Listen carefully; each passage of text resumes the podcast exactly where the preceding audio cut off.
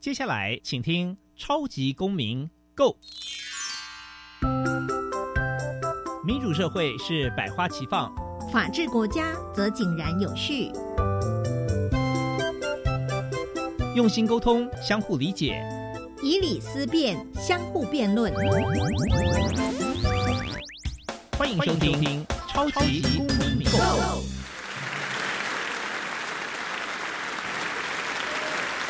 各位听众朋友们，大家好，欢迎再次收听《超级公民购民主基础系列丛书》，各学龄阶段均包含权威、隐私、责任与正义等四个核心主题。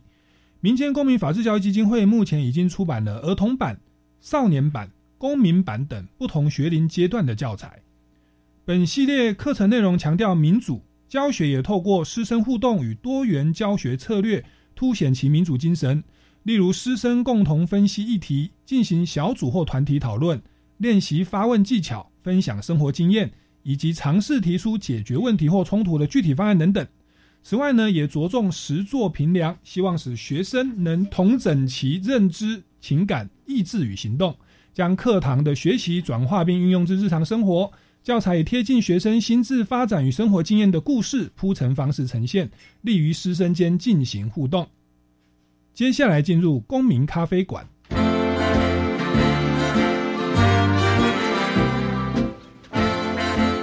民咖啡馆，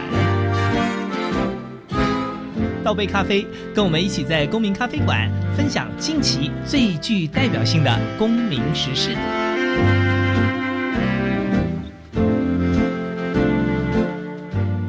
今天呢，我们要谈的主题啊，是这个基金会的一个蛮特别的一个教材哦，民主基础系列教材哦。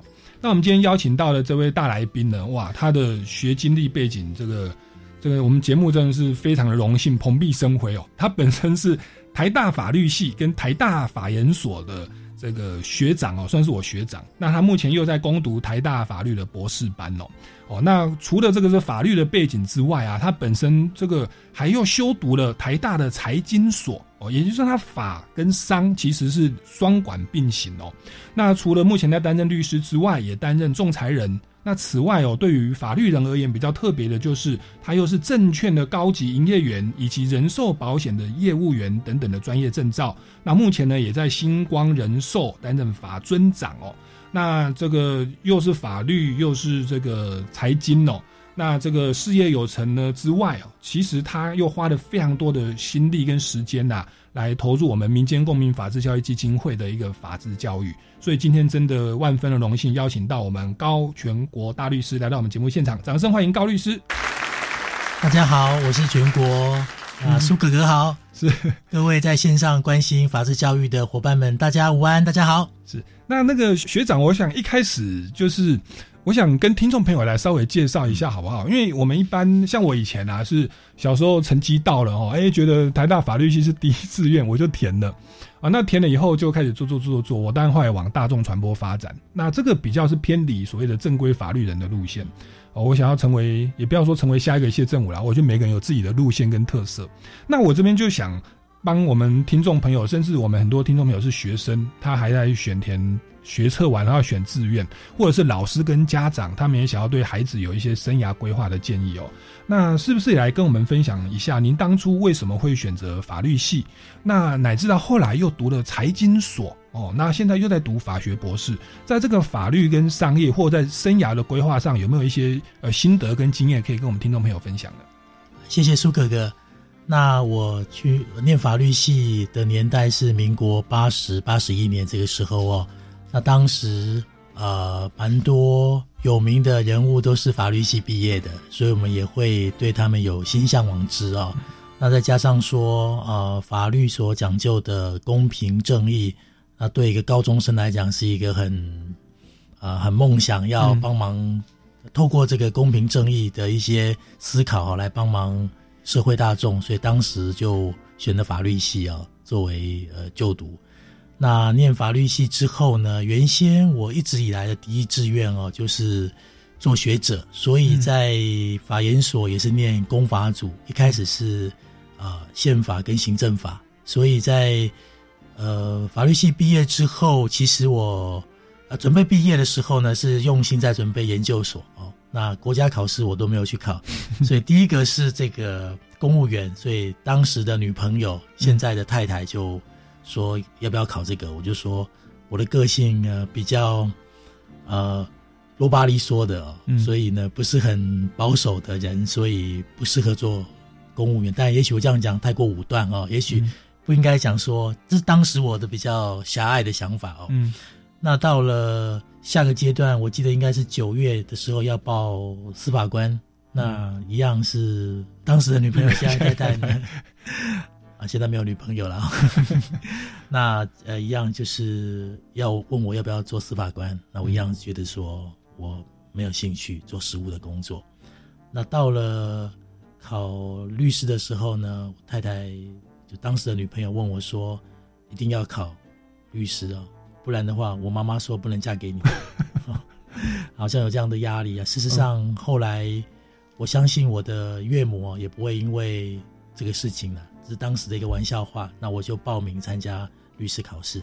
所以我本来在研究所念公法组哦，就是宪法行政法，也没有想要做实务的工作哦。那因缘际会有学长的引荐，那取得很顺利取得资格之后，因为要受训，所以就到了学长的事务所。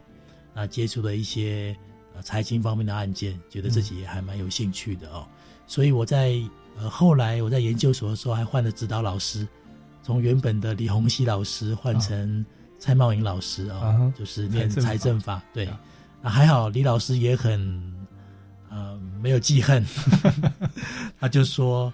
呃，没有关系，因为我从他的学生变成他的徒孙哦，因为蔡老师也是李洪熙老师的学生哦，对，所以我就变成李洪熙教授的学生的学生，嗯哼，那一直以来都跟这两位老师有一些呃持续的接触，嗯，那我想，因为受过功法的训练，所以总觉得说应该怎么样来，呃，透过所学来帮助。哦，协助社会把一些理念讲清楚。嗯，就因为这个原因，所以参加法治教育的一些培训和一些宣讲的活动哦。因为一路以来做律师或者在企业工作，帮助的人比较有限，或者是用比较可爱的讲法，就是我们都在帮财团服务。嗯，事实上呃并不是，因为现在像金融机构，它其实是主要的，不管是从股东结构或者从资产来源哦。都是来自大众，所以我们在企业服务，可是事实上是在帮大众服务，在帮企业把呃法令遵循，把公司治理把它做得更好，这是我们本来的工作哦。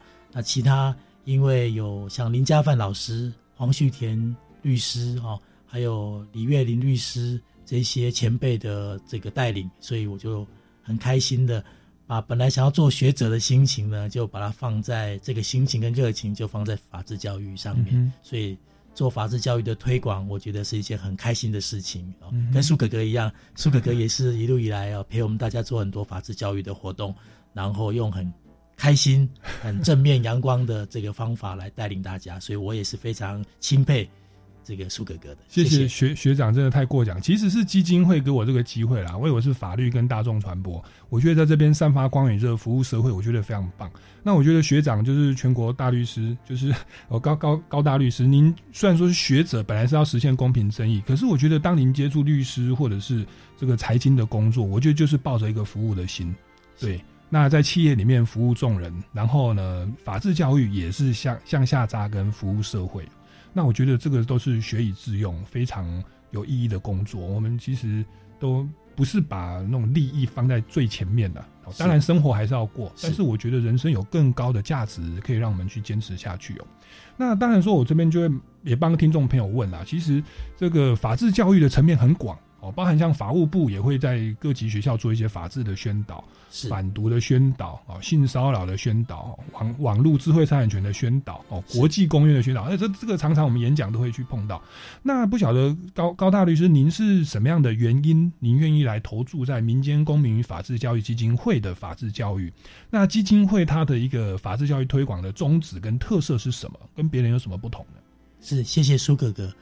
呃，最早我想我是参加这个呃，在国际福人社底下有一个法法治教育向下扎根的一个委员会哦。嗯，那这个委员会一开始是呃，透过引进美国一个公民啊教育中心一套民主基础的教材要开始。这套教材的讲法很特别，它不是用我们比较传统的哦，告诉学生说，呃，怎么样做是违法的，那你不能够随便去吃人家的轮胎，或者是掀女生的裙子，不然会有什么样的罪责哦？嗯，啊，你可能会去少年法庭，或者是怎么样的处罚哦？他不是做这样的的一个方式让呃大众或小朋友同学理解。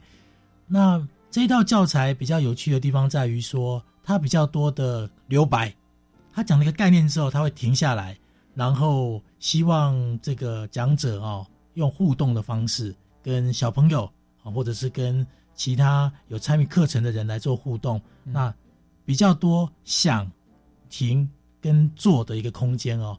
那我举个例子来说好了啊，比如说在讲权威这个概念的时候啊，其实权威并不是说他是化学的权威、诺贝尔奖得主啊，不是。权威的意思就是说，他有一个合理、合法的权源去行使一个权利，影响别人的时候，就是在做权威。嗯，那呃，小朋友呢，每天经过这个校门进学校去的时候呢，会有一位这个呃门口的保全先生，或者是我们小时候叫警卫北北啊。那警卫北北呢，他有他的权威，也就是有。一个合法的机构或合法的权员呢，赋予他去行使职责。那简单来说，他的职责有哪些呢？就是，呃，询问接近校门口的人，他要做什么事情，然后要去见什么样的人，并且他做一些维护秩序跟通报的工作哦。那这个就是我们校门口警卫的权威的范围跟来源。那我们校门口的警卫先生呢，他的权威绝对不会说。呃，这个当看到路上有人哦发生车祸了，在校门口发生车祸了，他不会去代替警方做笔录，嗯，哦，他也不会说，哎呀，这个你前面的车子被后面撞了，后面不对，所以后面要赔前面钱。那如果这个警卫先生呢，或是女士去做这个车祸调解，或者是。决定谁对谁错的工作，我们就觉得说他超过他的权威了。我们这个部分他没有权利这么做。嗯啊，作为一个警卫先生或女士，他只能够看到车祸是拿起电话请警方来处理啊，或者是维护我们校门口的秩序，就我们刚刚讲的做一个传达的工作。那如果有一个人，比如说今天高高叔叔呢要去找校长，跟校长约好了，到了校门口跟警卫叔叔说啊，我是校长呢，今天。这个要跟校长有一个访问，那的一个来宾，那警卫先生不能够说他连通报校长或校长的秘书都不通报，直接说没这件事情，你走开。那我们就觉得他就滥用他的权威了。是，所以呃，这套教材它比较贴近这个呃每一个呃不同年龄的同学，从幼稚园开始有幼稚园的教材，我们小学。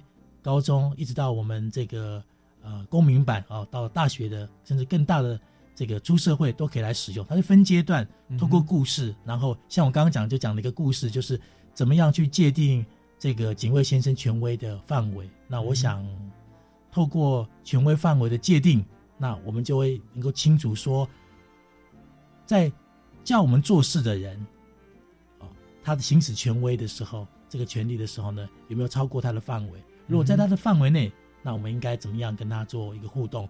超过范围的话，我们应该做什么样的互动？我想有一个思考的空间，大概是这样。所以，所以这一套教材我们叫做民主基础系列教材，它其实就跟一般的法治的教育，可能在宣导法条哦，或现行法哦，什么这个遇到这个该怎么办了的的那种比较实实定法，或者说比较是法学知识的吸收，稍微有一些不同。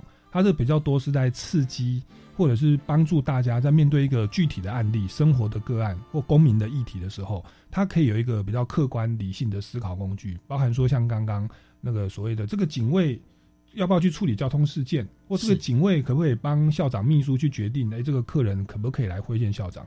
他就要去思考，哎，他的合理的权利的来源是什么？是，然后呢，以及。他的这个职责的范围是什么？是那如果说他没有合理的权权利来源，或者是他的这个事务哈已经超过了他的职责的范围，哎，那他可能就是没有权威的。是好，那这个当然是我们举一个比较简单的例子啦，哦，来跟大家来来来介绍说，哦，我们这套教材的运作是这样子，它其实可以跟我们生活息息相关。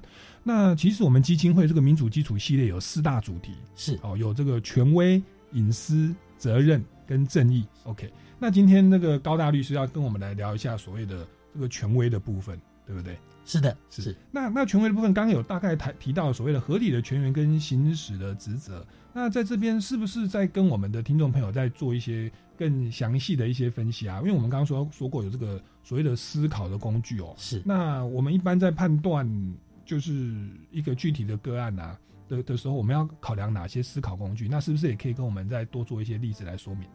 谢谢苏哥哥。那我想权威讲的事情呢，呃，我来看大概是。三大件重要的方向啊，第一个就是说这个，呃，我先讲为什么要权威好，然后再讲这三大件事情。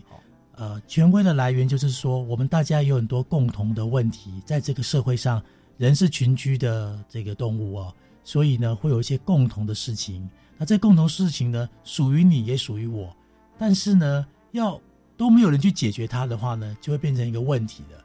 为了解决大家共同的问题。所以呢，必须赋予某些人啊行使权利啊。嗯，我我呃，先举个例子，然后再进行下去哦。例如，过去呢，我们可能都住在这个独栋的呃房子里，或者自己的三合院里哦。嗯。所以房子里呢都是自己的家人。嗯。但是现在大部分人都居住在这个公寓大厦里头。公寓大厦里头哦，又常常我们听到买房子会有公设比哦。嗯。公设比假设现在常见是三十左右，也就是说，当我们花三千万买房子的时候呢，大概有将近一千万，三成左右呢是买的是公设，也就是我们的电梯、我们的大厅，可能有些呃房屋还有这个会客室、健身房跟泳池哦。那这些地方，呃，好像是属于我们的，又好像不是属于我们的。那像这样的区域呢，就是大家共同的区域，所以就要透过权威的行使呢，去委托别人来处理这些事情，嗯，处理公众的事情、大众的事情。这些大众的范围是可大可小的，所以要处理这些大家的问题呢，所以就是要有人来处理，有规则来处理。就所以要解决这个问题呢，就要有人。所以怎么样选择适当的人来帮我们处理？所以选人很重要。第二个。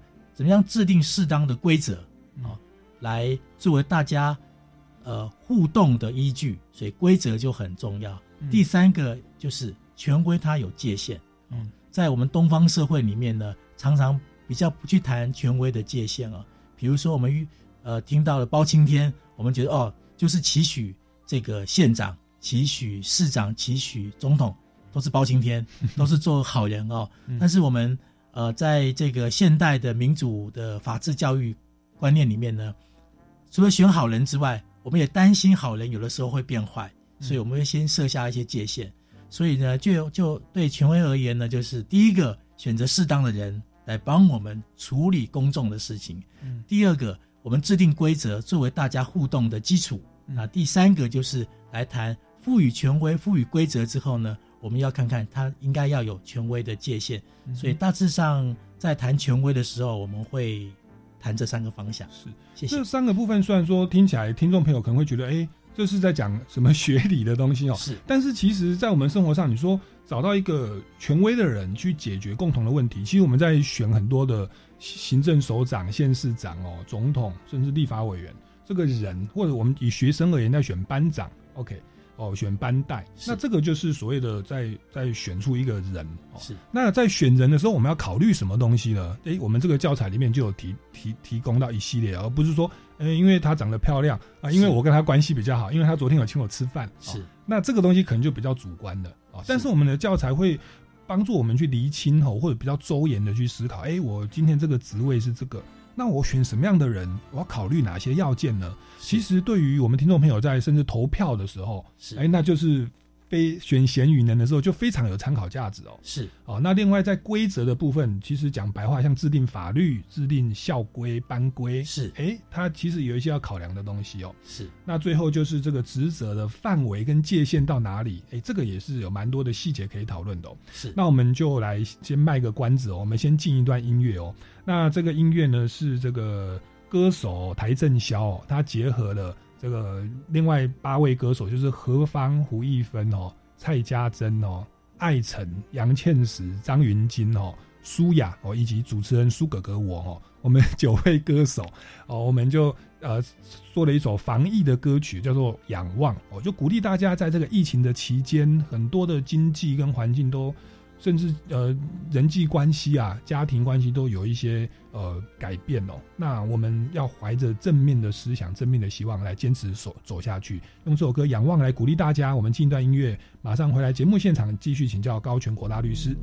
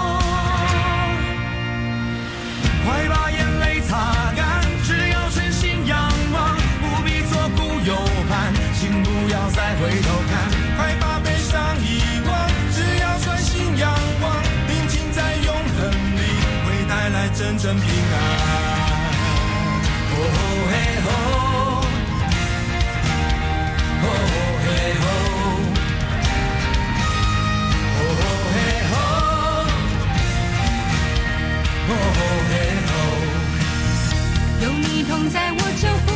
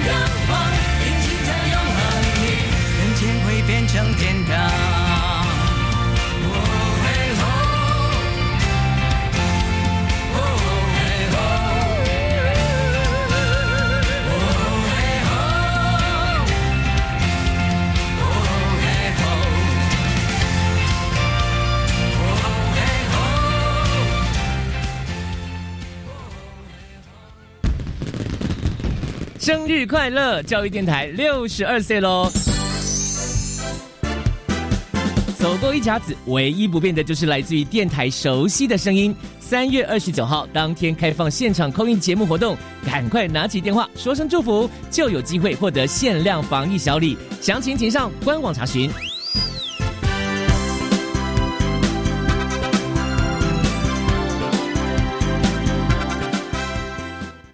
工作跟家庭的平衡是我面临最大的难题。联合国将每年的五月十五号定为国际家庭日，呼吁各国对家庭的重视。我们可以建议公司提供家庭教育的资源吗？是的，教育部响应重视家庭的倡议，推动友善家庭企业联盟方案，鼓励企业跟县市家庭教育中心合作，规划课程及活动，将家庭教育资源送到职场，协助员工兼顾家庭与工作。以上广告是由教育部提供。大嫂，听说大哥车祸，人还好吧？劳保补助的申请，我可以替你办。不用麻烦的啦，我上次去医院有认识一家专业的管理顾问公司，可以帮忙申请。哦，大嫂，那是劳农保黄牛，他们都是先假意帮忙申请，然后收取不合理的高额佣金哦。劳保局提醒您，劳保各项给付的请领手续简便，劳工朋友自己办理就可以了。有疑问可以直接打电话问劳保局，或到劳保局办事处查询哦。以上广告由劳动部劳工保险局提供。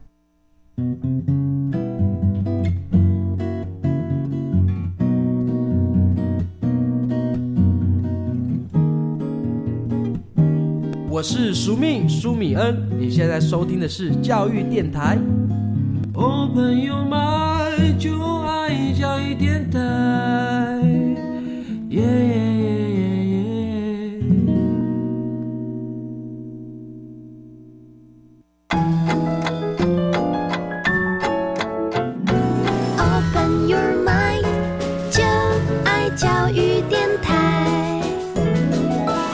各位听众朋友们，大家好，欢迎回来《超级公民购》。那今天呢，要跟大家聊的这个议题啊，其实算是非常的营养哦，而且跟我们的生活是息息相关的哦。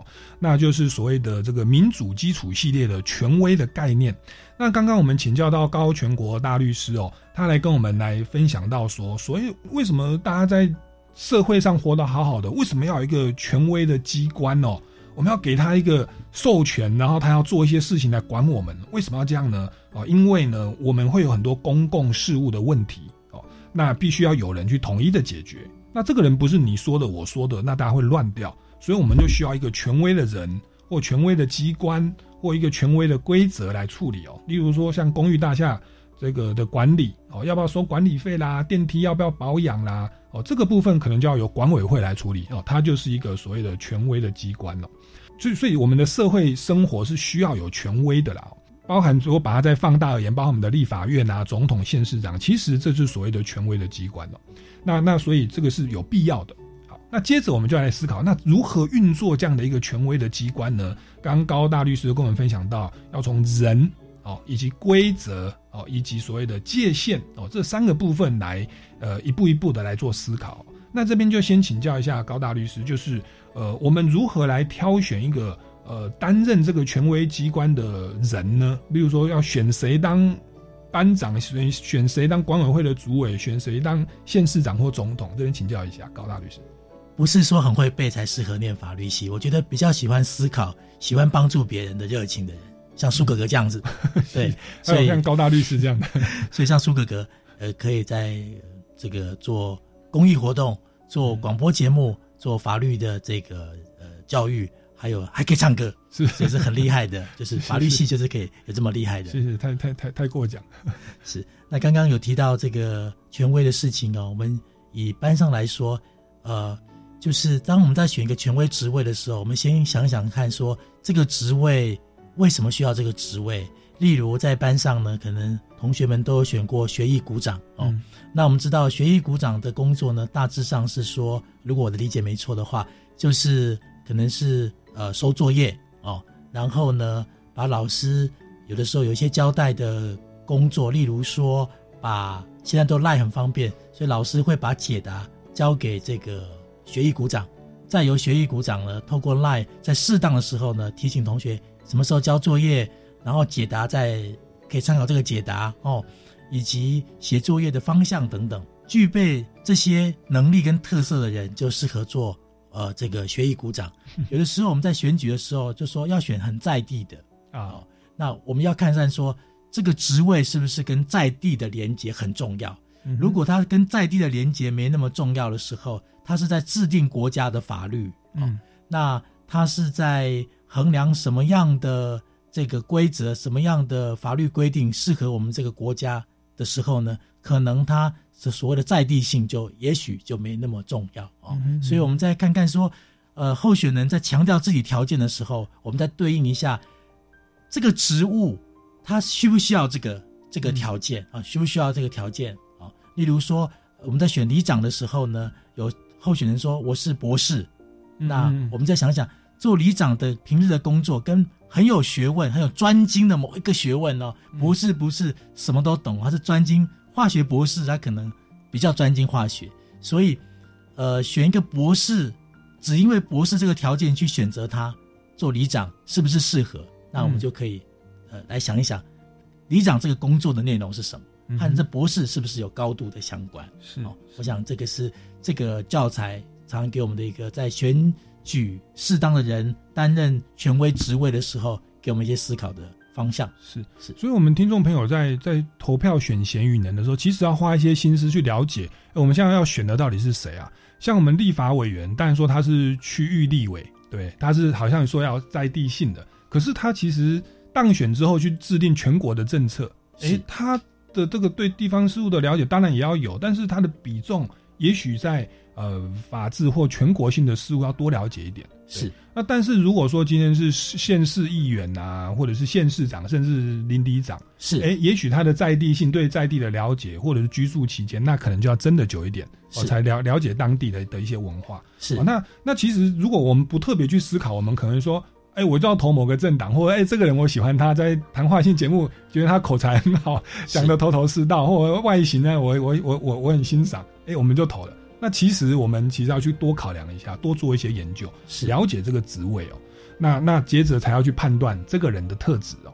那那我觉得这个东西当然他是在选择权威啦。我觉得包含说我们节目一开始谈到说我们在选填志愿哦，是哎，我要做这个工作，其实我们也可以养成习惯，先了解这个工作他是在做什么哦，是它需要什么东西，那我的个性适不适合哦？那我觉得这东西都可以让我们触类旁通哦，是而而而不是凭着个人的好恶去做判断。是啊，那我觉得这个是非常的呃很棒的一个思考工具，那就是我们基金会在推的民主基础系列，其实就是要帮助大家哦是去做这样比较周延的、成熟的一个思考。是，那这个是所谓的人的部分哦，我们这个人是要去担任那个所谓的权威的这个首长哦，权威的这个这个职位哦。是，那我觉得权威有另外一个部分哦，就是有所谓的规则的部分。是，那我们或者说叫做法律或班规等等。那这个部分我们在制定这个规则的时候，又有哪些东西需要去考量呢？是的，因为权威的这个范围哦，不只是在学校。那我们刚刚举过学校的例子，现在我们就来举社区的例子哦。嗯那就像说，我们刚刚提到了，呃，住在公寓大厦呢，会有很多公共设施哦，是由全体住户都可以使用的。那么在使用的时候呢，这个互动的呃依据是什么？常常都会制定所谓的社区的规约哦。那再有社区规约，比较像是社区的宪法，它规定的比较大的事情。那么常常呢，规约有自己规定，或者是规约会授权管理委员会来制定一些管理办法哦。那我们就来看说，我们在思考一个规则、一个办法的时候呢，我们会想到什么事情？嗯例如说，第一个我们会想到的事情是，我们做这样的规定、这样的限制，有没有助于我们想要达到的这个目的啊、嗯例如说啊，例如说，呃，这个我们要制定一个使用健身房的这个规则哦。嗯那我们希望说，呃，大家休息的时候呢，如果呃健身房声音很大，那可能会吵到他的楼上楼下的住户，因此呢，他对于这个健身房的声音的管制哦，要有一些方法哦。所以第一个我们会讨论到是有效性，嗯规则是不是有效的哦。嗯那第二个我们会讨论到的是说，那有没有这个其他的方法可以来这个取代？例如说哈，呃，刚刚提到不要产生过度的噪音，可能有好多方法。第一个方法可能是限制使用的时间，像太晚不可以用哦，因为大家要休息睡觉了；太早大家还没有起床，不能够呃太早开放，可能八点开放，这个是时间的限制。那呃时间的限制呢，可以达到安宁。另外一个就是说，呃禁止大家在健身房里面跑步，禁止跑步也可以有助于这个安宁。那我们看这两种限制，哪一种可以对大家的影响比较小？当然是因为健身房应该就是要跑步了吧？对的，是的，是的，是的，所以应该可能在时间上做一些控管。对，所以假设有好多个方法都可以达成，说不要吵到这个邻居，那我们就选择一个比较小的方法哦，是用时间的限制，而不是说用这个不能够跑步，因为毕竟健身房里面有跑步机嘛，哦，所以这个刚刚像苏哥哥讲的，苏哥哥就非常厉害，指出了说我们要用最小的侵害的方式哦。对，那。第三个我们会思考的就是说，现在的限制哦会不会过当？也就是说，因为限制所带来的不开心、不利益或不舒服，和我们要达到的好处来相比，是不是允当？就是带来的好处大，而限制的这个缺点小，那我们就觉得这是好的规定。相反的，限制很大，带来的好处很小，那我们就不喜欢这样的规定。那我觉得这个东西，我们如果是念法律啊，或者谈到说什么有效性、必要性、衡平性的，叫比例原则。是的。可是我们的教材不会讲的这么硬啊，我们会用一些比较生活化，像高高大律师刚刚谈的这种生活化的案例，然后说，哎，目的是怎么样？有没有其他方法的替代性？好，那最后利益是不是大于？呃，缺点哦，大于大于弊病，用这样的方式，以及用个案的方式去运作。其实我们先不要讲那些学术用语，孩子们就已经习惯了所谓的比例原则的操作。是，那这样子，当他在制定很多规则的时候，我觉得就可以更允当哦，然后更更更合乎使用哦。那这个可以应用在生活上很多的部分哦。那我们先进一段音乐哦，待会再回来节目现场来继续来请教一下高大律师，就是所谓的权威的这些思考工具跟应用的问题。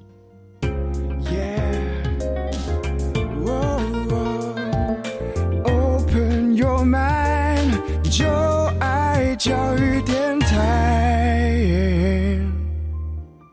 各位听众朋友们，大家好，欢迎回来《超级公民购》。那今天我们的节目呢，非常荣幸哦，邀请到，诶，我这个算苏格格的学长哦，就是高全国大律师，台大法律系、台大法研所、台大法研所的博士班哦。那这个本身又有财经所的专业哦，那律师啊，以及这个保险业务哦，就是全方位的学习，而且又是我觉得非常有一个服务的热忱哦，花了很多我觉得是没有经济的直接利益的东西，他愿意去服务社会来进行法治教育，甚至在我们节目上来跟我们听众朋友来分享哦，所谓的这个呃民主基础系列这一套教材哦，所谓的权威。跟我们民众的生活如何的息息相关哦。那当我们的法治教育是这样子的向下扎根，其实可以培养这群孩子以后长大，在面对这个公民社会、面对家庭、面对公司哦，甚至生活周遭的一些管理的时候，他是可以更周延、更灵活哦、更全面。这个才是我们法治教育一个最重要的一个一个目的哦。好，那刚刚这个高大律师跟我们谈到说，这个权威啊，它有分成人的部分，诶，我们要先了解这个职位的条件跟需求，然后我们再去了解候选人的特质，哦，两个相应的话是适合的，我们来选他，哦，而不是说一个人口才很好，让他去做行政的工作，一个人是。这个这个一个这个职位是里长，需要在地性，我们却找了一个专业的一个可能化学的博士，那可能就比较不相关哦。啊，那这个是我们在选贤与能的时候要去思考的哦。啊，那第二个部分则是所谓的规则的制定哦。规则它通常都有想要它达到的目的，所以这个规则不管是法律或者是管理办法、生活规约或班规或家规哦，它必须要能够有效的达到目的。而且呢，它的所采取的方法应该是对于大家的限制是最少的哦。而且呢，最后在评估的时候，它的保障的利益应该要大于所牺牲的利益哦。那这样子，哎，我们在制定规则的时候，就算是一个比较成功的一个规则哦。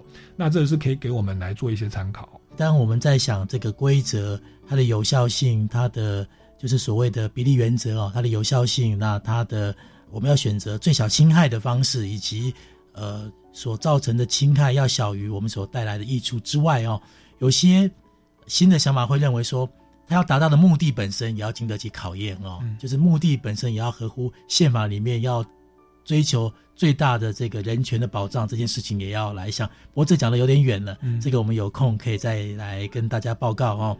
那至于讲到这个规则的界限啊，我想举两个例子跟大家做报告。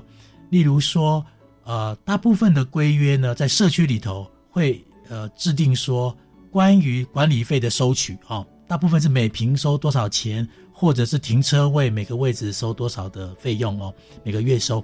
那这样子的这个收费的标准呢，大部分是定在规约里头。规约会规定说，一定要经过区分所有权人会议啊的决议才能够做调整。嗯，那假设今天我们选出了主委，那主委呢，他透过管委会啊，不是区分所有权人会议，区分所有权人会议比较。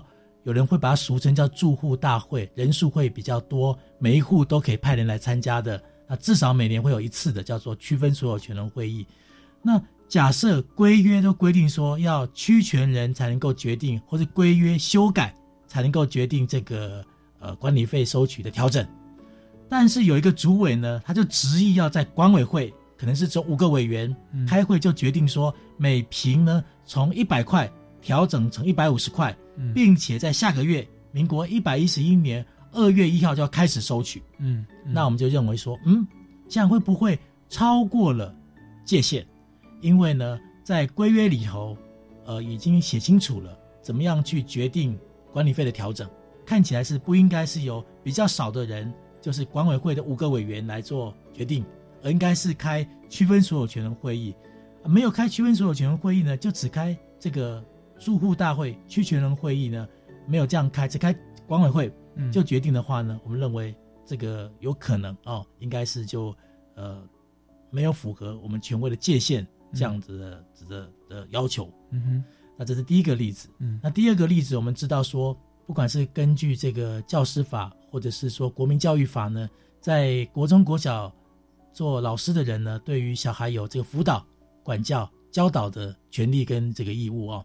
呃，我们知道说，如果小朋友他没有写功课，或者是他下课的时候呢有跟同学有冲突，那这时候老师就在呃放学的时候呢把他留下来哦，针对课业进行辅导。哎，为什么没有写功课呢？是不是不会呢？那老师来教你功课，做课后辅导。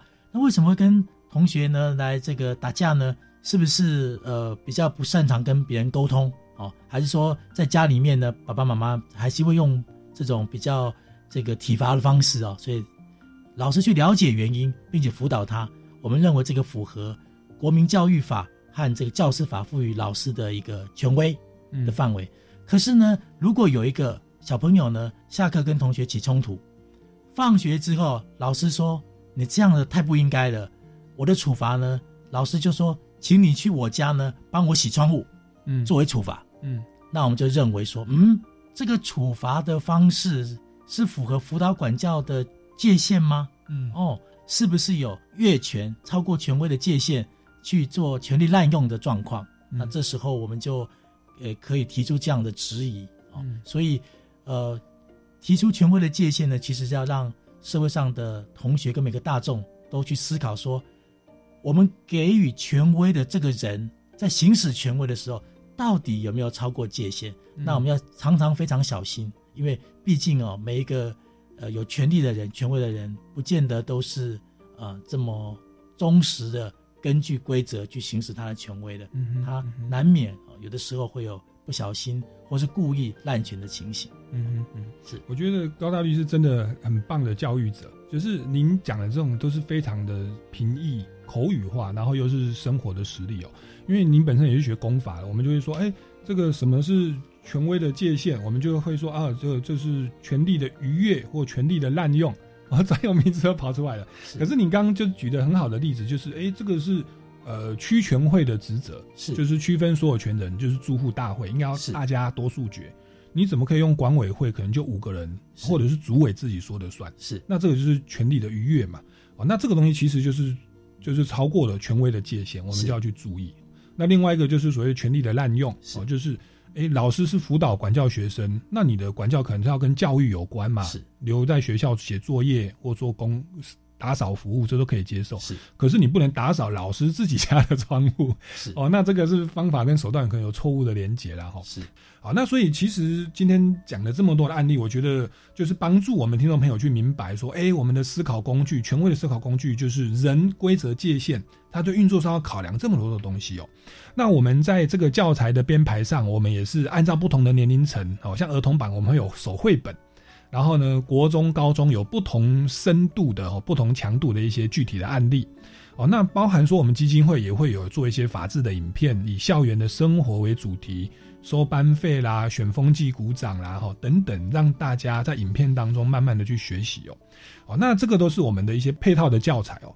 那在这边就想要来请教一下这个高大律师，因为其实我知道基金会我们有呃有系列的也在招募律师或者是老师成为种子教师。那可以到各级学校，特别像晨光时间或演讲的时候，跟大家来宣导哦这一些法治观念哦。那这个部分是不是跟我们听众朋友讲？因为很很多是老师跟家长哦，那是不是跟他们来讲一下我们这方面的一些培训的计划跟呃合合作的一些方式哦？那也也跟这些中职教师有没有一些建议？就是法治教育的建议跟使用这套教材的建议，如何可以让它更发挥这个传承跟就是把这个知识传递下去的效果？是，那谢谢苏哥哥。确实，大家最方便的方式是可以上我们法治教育基金会的网站来看哦。那只要 Google 搜寻，呃，财团法人民间公民与法治教育基金会就可以找到了。事实上，打法治教育基金会应该就可以找到了哦。那我们做的方式大致上，我想有几个方向。过去我们做的有包含说，对于律师跟老师，我们在律师工会啊，最常合作的是台北律师工会。我们每年至少都会有一场以上的这个培训活动，来去跟呃老师还有律师做互动。那呃，透过我们的这一系列的培训，那您也可以变成我们的新的生力军啊。事实上，我们呃已经有好几非常非常多的好几代了，开玩笑讲好几代的这个呃种子教师呢，在全台各地来推广哦。那这个是。就是如果你有心成为我们的种子教师的话呢，可以上我们的网站，那留心我们对于种子教师培训的一些讯息。那第二个就是说，我们也有像刚刚苏哥哥跟我们介绍的，有一些晨光的时间哦。那这个的话呢，可能就是透过家长会或者学校跟我们基金会里面的秘书来联系哦，这个我们适合去宣讲的时间。那我想。只要是时间配合的允许的话呢，我们都会有很多热心的，就像刚刚讲的，有种子教师，他们会乐意的去学校里面做宣讲哦。那至于如果说家长的话呢，我想也可以参考我们这一套教材。那如果家长呃透过学校，我我觉得都有一些呃可以合作的地方哦。如果说呃有，如果只有因为我们的人数比较有限，所以如果透过家长会或者是老师来跟学校来跟基金会接洽的话，我想会比较顺利啊。那我们也很乐意，我也呃到过这个家长会所办的一些呃教育训练的场合，跟家长做呃互动，也效果很好。好，是是，那也欢迎各位听众朋友、家长、老师都来多来使用我们这一套教材哦。